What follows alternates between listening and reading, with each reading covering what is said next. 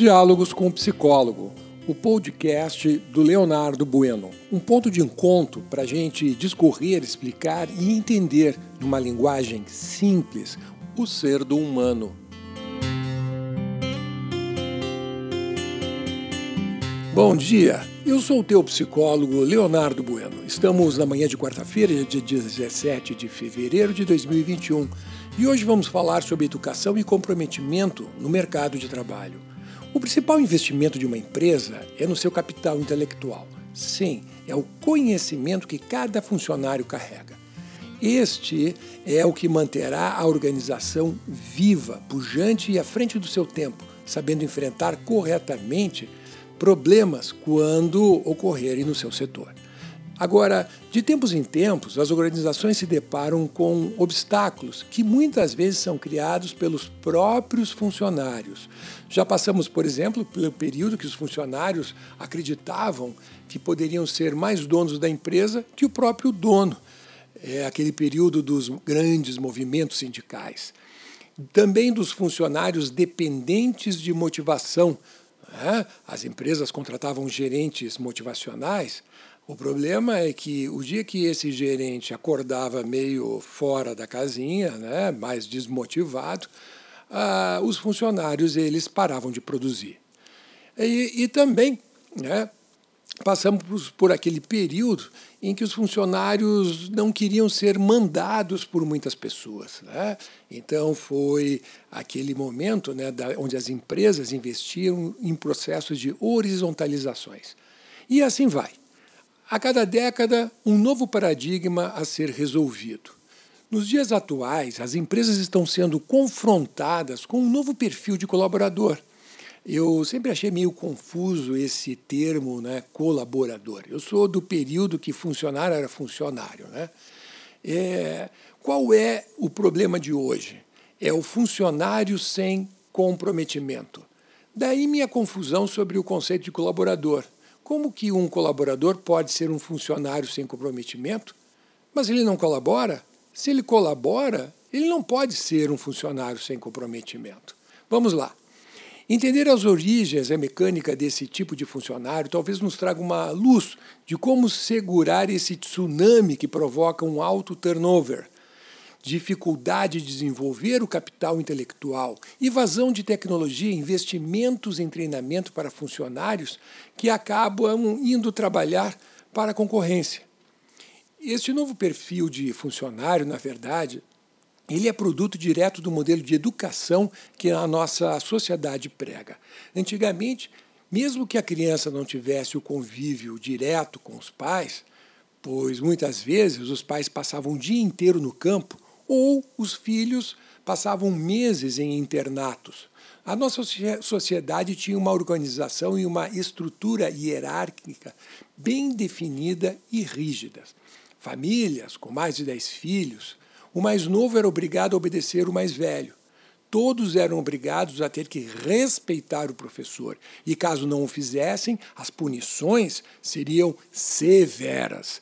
Com o passar do tempo, o número de filhos diminuiu, Vivemos hoje numa sociedade de filhos únicos, onde os pais pouco tempo têm para conviver com eles.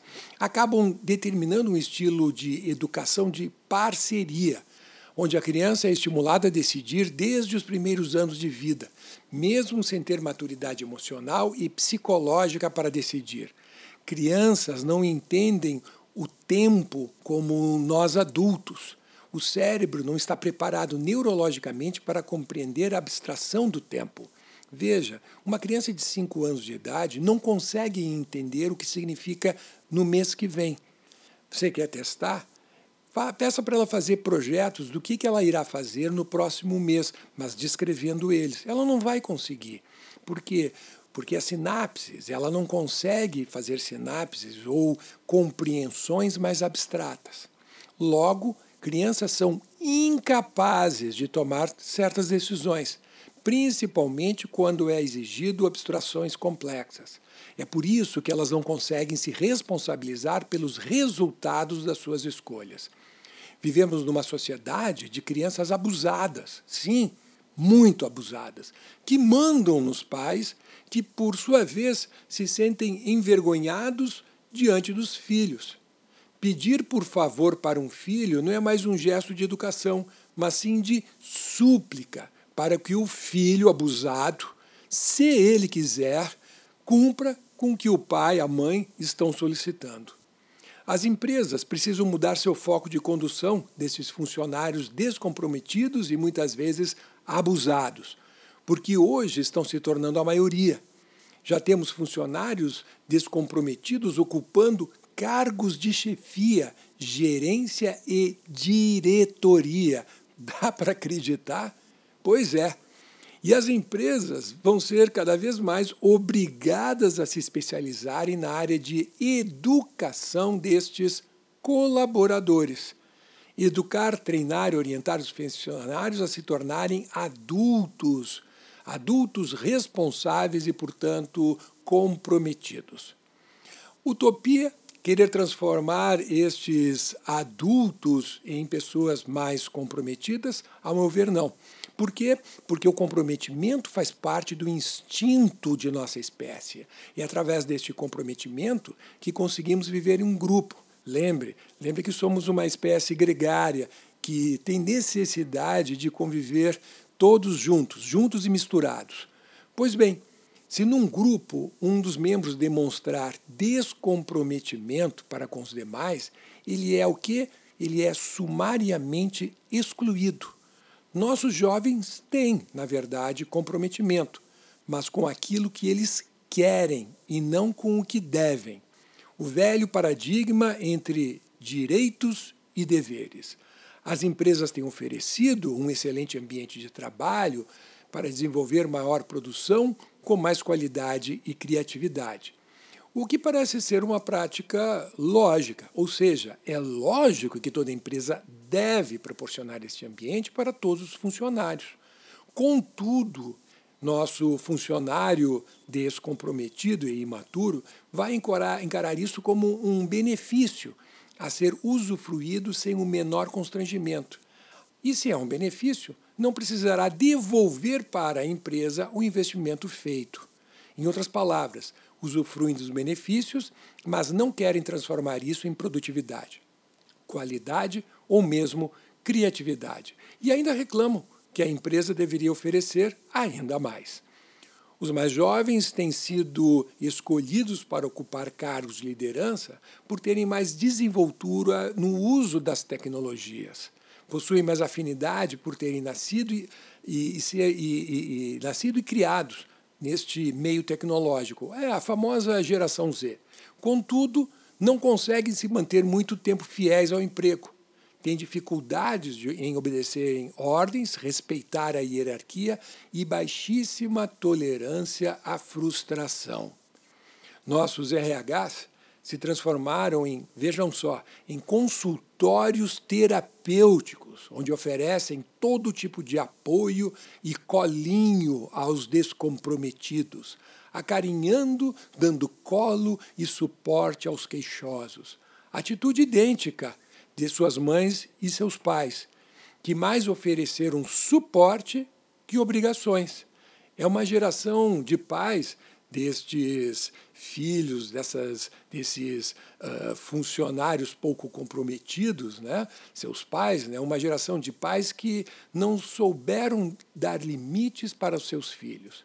Pais que eles, quando crianças, sentiram muita falta do afeto dos seus genitores e hoje querem oferecer isso em abundância aos seus filhos como uma forma de compensação pelo afeto que não receberam uma vez que eu não recebi afeto do meu pai e da minha mãe, agora eu injeto afeto excessivo né, na minha relação com meus filhos. Mas antes fosse afeto, né, porque na verdade é uma superproteção. As teorias das crianças autorreguladas parecem que cada vez mais é, acabam em teorias confusas e pouco úteis. Crianças definitivamente não são autorreguladas. E eu afirmo isso na minha qualidade de psicólogo, mais de três décadas estudando o comportamento humano e trabalhando com seres humanos. Crianças precisam aprender a se controlar e se regular. Elas não nascem com este controle e essa autorregulação. Mesmo em comunidades primitivas, a organização hierárquica se faz presente. E diga-se de passagem, quanto mais primitivas, mais rígidas as regras são para a própria sobrevivência do grupo. O funcionário que se tornou raridade hoje é o funcionário maduro. Eu tenho indicado sempre as empresas a darem preferência na contratação de profissionais acima de 40 anos. Por quê? Porque é mais fácil encontrar profissionais comprometidos acima desta idade. Fica a dica do teu psicólogo. Uma boa quarta-feira para ti, que teu dia seja repleto de alegrias e amores e que você possa desenvolver ainda mais o ser do humano. Até amanhã.